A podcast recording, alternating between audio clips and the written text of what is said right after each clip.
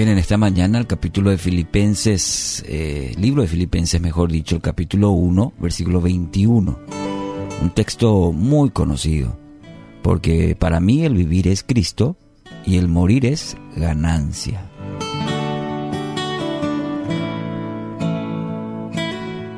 El título Mi vivir en, es, es Cristo. Bueno, estas palabras del apóstol Pablo en la carta a, las, a los hermanos de Filipos. Eh, ¿Qué era para Pablo el vivir? ¿Qué incluía? ¿Qué quería decir Pablo con estas palabras? Para mí el vivir es Cristo. Todo empezó en aquel camino a, a Damasco, recordemos, ahora su vida, la vida del apóstol Pablo se centra solamente y totalmente en Cristo. Él pasó de ser su inspiración, su fuerza, la motivación de su vida, era una respuesta al amor de Cristo, pero todo empezó en aquel encuentro camino a Damasco. ¿Qué significa el vivir es Cristo? Suena bien, a veces es nuestro texto eh, especial, preferido, pero ¿qué implica el vivir es Cristo? Veamos, en primer lugar, es una vida de comunión con Dios. En el capítulo 3, en el versículo 8, tenemos como fundamento esto, lo que Pablo, el apóstol Pablo estaba viviendo su propia experiencia con Dios, una vida de comunión con Dios. Porque tanto la carrera, las ganancias, los títulos, la, la casa, el estatus no puede igualarse con el hecho de conocer, conocer cada día más a Cristo.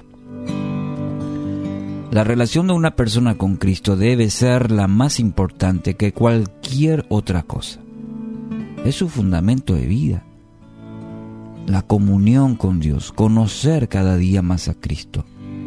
Entonces conocer a ese Cristo debe ser nuestra prioridad diaria. Le pregunto, ¿hay algo más importante que su relación con Cristo? ¿Cuáles son sus prioridades hoy en su vida? ¿Y cuál el lugar que ocupa Cristo en, esa, en esas prioridades, en esa lista? Segundo lugar, implica una vida entregada a servir a, a Dios.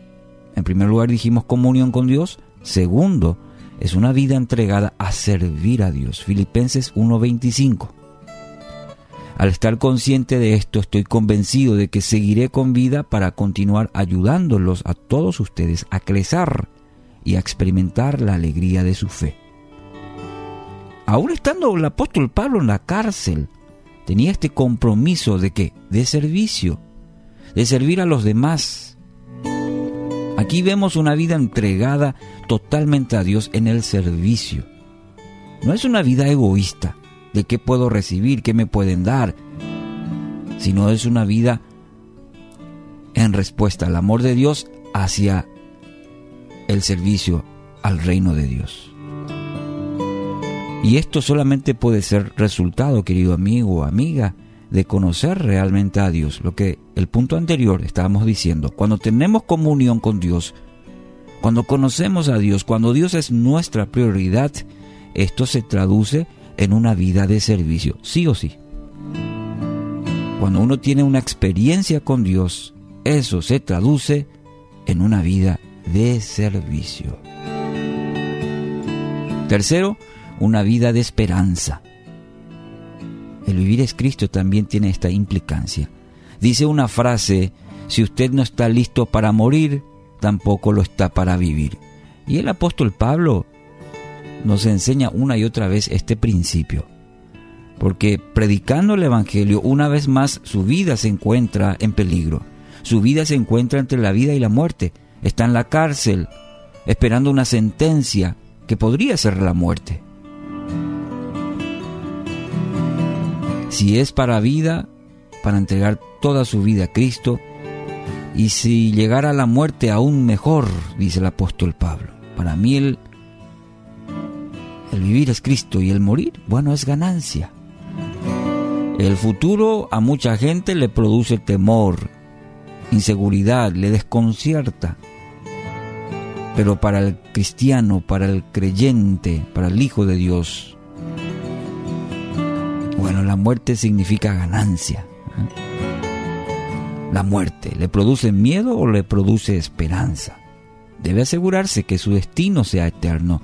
Solo así será libre para servir, entregado a lo que realmente vale y sin temor a la muerte.